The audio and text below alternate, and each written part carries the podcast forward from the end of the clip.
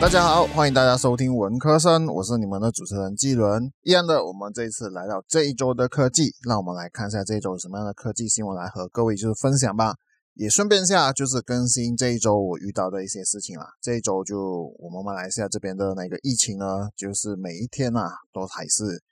几万个确诊人数，所以说就可能现在马来西亚的疫情的严重程度确实是非常的，也算是真的就非常严重吧。但是希望就是可以越来越好了，因为这样的情况下去也真的不是办法。希望这个疫情的可以慢慢的好转了。不要让这个疫情再次爆发了。好，那我们来看一下这一周有什么样的科技新闻吧。第一个呢，我们就来讨论索尼的 ZV-E 十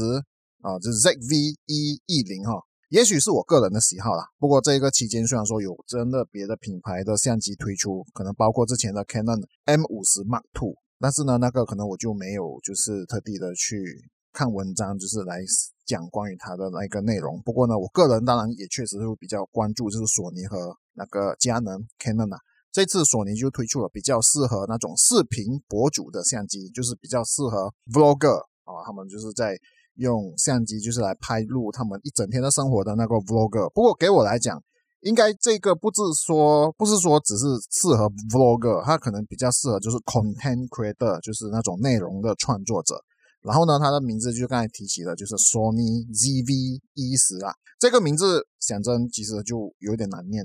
也没有很容易念，所以我真的比较希望就是索尼在名字方面呢，可以改了一点比较好念的啊。然后 ZV-E 十就念起来那就真的就比较难念了。然后这个名字其实和之前推出的 Sony ZV-E 的它名字其实有一点像。不过最大的差别就是这个 Sony ZV-E 十呢，它是 interchangeable lens，就是可以可换镜头的。而之前的 Sony ZV-E 它就不能够换那个镜头。那我们就来聊聊关于这个索啊 Sony ZV-E 十这一台相机吧。这台相机呢，它的 sensor 就是它的那个传感器，就是用 APS-C CMOS sensor 啊，所以说它是比较大的那个。传感器不是像之前的 ZVE，ZVE 它是只有一圈的那个传感器，所以说它能拍摄的范围可能就比较小。然后呢，用 CMOS sensor 呢，虽然说它还是属于比较小，它不是像 Full Frame 那种就比较啊纯景纯景的那种镜头会比较大啊。这个呢，它是属于在中间哦。然后镜头方面呢，它就是是用索尼的 EMO 其实就跟那个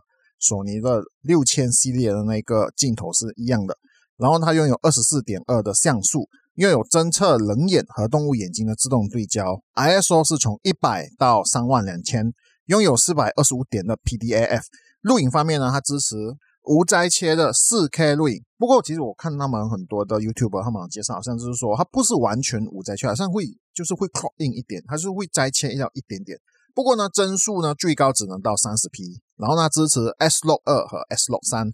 录影的帧数就是那个 FPS 呢，它就高达一百二十 P，也就是一百二十帧的影片拍摄。不过呢，要拍一百二十 P 的录影影像，像素最高只能到一九二零乘一零八零啊，也就是那个 HD 的模式。录影的颜色呢，就是四二零八 B。外形方面呢，就是类似索尼它的六千系列的那个机身，只是说这个 ZV-E 十呢，它的机身会比较小，它其实很类似就六千系列的那个机身哦。ZV-E 十呢，它拥有三寸的屏幕，而屏幕呢，它是侧接式的触控屏幕，也就是 Fully Articulating Touch Sensitive Display。不过，虽然说我讲的它是触碰屏幕呢，但是它其实在选项那边，如果说你要进 menu，你要做那些选项的时候呢，它其实都不能够做 touch screen。它的 touch screen，在我所知道的，它就是只有在 focus 的时候，就是在对焦的时候，它有能够用。它如果说你是要 touch screen 来选一些 menu 上面的一些 button 的话呢？那一个就做不到，所以我觉得它的触碰屏呢，其实还没有到非常的 user friendly，就是还没有到非常的亲民啊。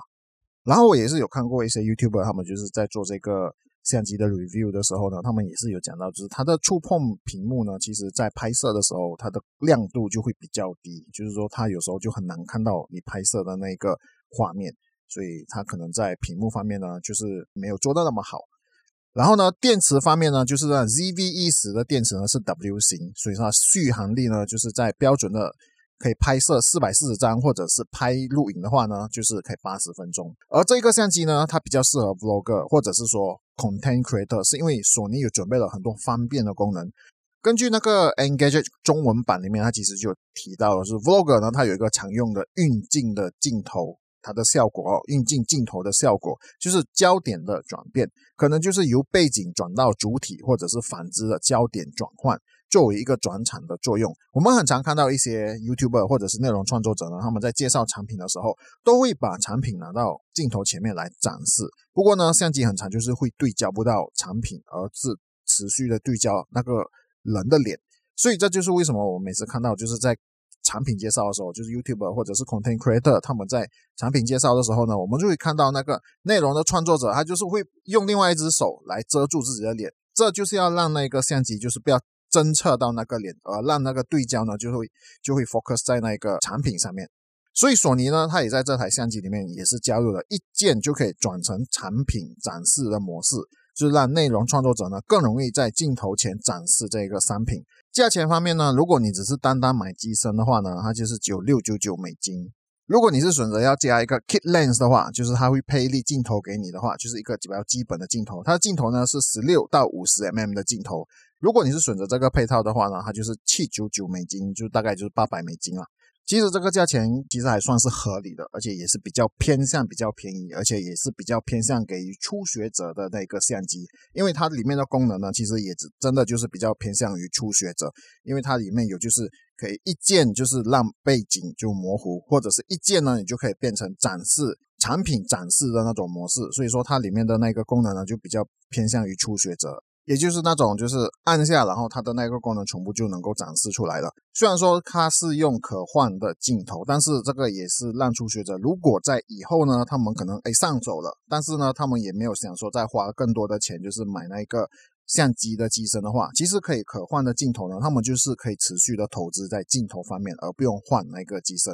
因为有时候如果你买像 ZVE 呢，它是不能那种换镜头的。如果到时候就是说内容创作者他们觉得说，哎，他们想要做的更好，就是说他们要换更好的镜头的话，啊，ZVE 就做不到。可是呢，ZVE 十就可以做到。其实我早期的时候在索尼方面呢，其实我就很想买那个索尼六千系列的 A 六四零零。可是当我看到这个推出的时候，我发现到它和 A 六四零零就是差不多。哦，它就真的就是里面的功能呢，它所能够拍摄的那个影片或者是照片呢，其实它功能就差不多。其实就看到这个的时候，其实我心里是有一点动摇，我可能就是说会考虑这个，而且这个可能就是会比较便宜。不过呢，这些都是我的意见呐，各位就是要可能就是要选择，就是说要看的比较好。然后呢，加上 ZVE 十呢，它其实就少了有一个 Viewfinder，就是那个取景器。这个 A 六四零零呢，它就有，但是呢。ZVE 十它就没有，但是呢，对于我来说，可能这个就是一个还好。这个可能对有一些人他们觉得说，哎，这个是超必须的。但是给我来讲，可能就是还好。没有取景器，我通常都是会看那个 screen，就是那个屏幕呢，就是来拍摄。不过 A 六四零零呢，它其实有一个好处，就是说它身体虽然说会比较大，也会比较重，但是呢，它就是可能比较能够防尘和能够防潮湿。但是 ZVE 十呢，因为它是比较它可能摸起来就是比较塑料，所以说它可能在耐久度方面呢，可能就是比较普通，它可能就是没有像 A 六四零零那比较耐，所以就和各位就是来分享，希望各位就是说，如果说你们有真的想要成为一个内容创作者，或者是真的是要买来拍照的话。ZVE 十就真的就是给一个入门级，比较偏，虽然说比较不是完全偏向入门，但是它就是说你入门了之后呢，如果你还要成长的话啊，这个呢 ZVE 十就比较有成长的一个空间。第二个消息呢，我们就来讨论关于 Twitter。Twitter 在这个星期呢就发出文告说，他们正在测试商店的功能，也就是在页面上面呢，就是 Twitter 的页面呢加入了商店的模组。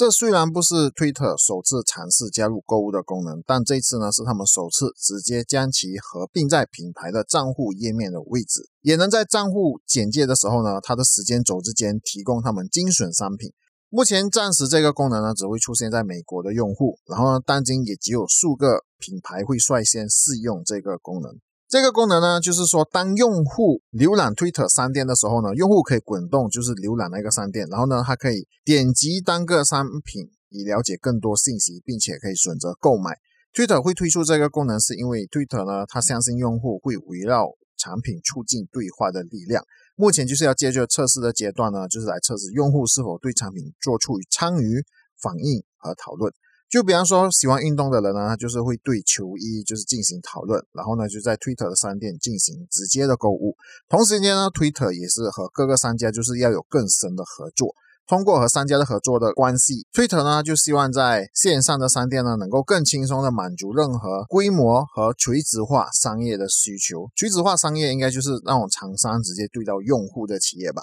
目前我确实还没有看到社交媒体和线上的商店能够完美的结合。在马来西亚最常用的线上商店就是 Shopee 虾皮或者是 Lazada，可是呢这两家呢就是单单只是做线上的商店。而面子书虽然说有线上商店，就是如果你看面子书的话，浏览面子书你可能会看到，哎有人就是在卖他们的东西。可是呢面子书呢它就没有像虾皮或者是 Lazada 那种完美的商店的系统。Instagram 也是一样有商店系统。也是可以在里面的那个商店里面下单，不过呢，我也没有真正的使用过，所以我也不确定是否有像 Shopee 和 Lazada 的那一种系统。所以说，如果 Twitter 要做线上商店的话呢，Twitter 也是一样有竞争者，而 Twitter 呢要怎么脱颖而出，就要看 Twitter 要怎么建立他们自家的商店了。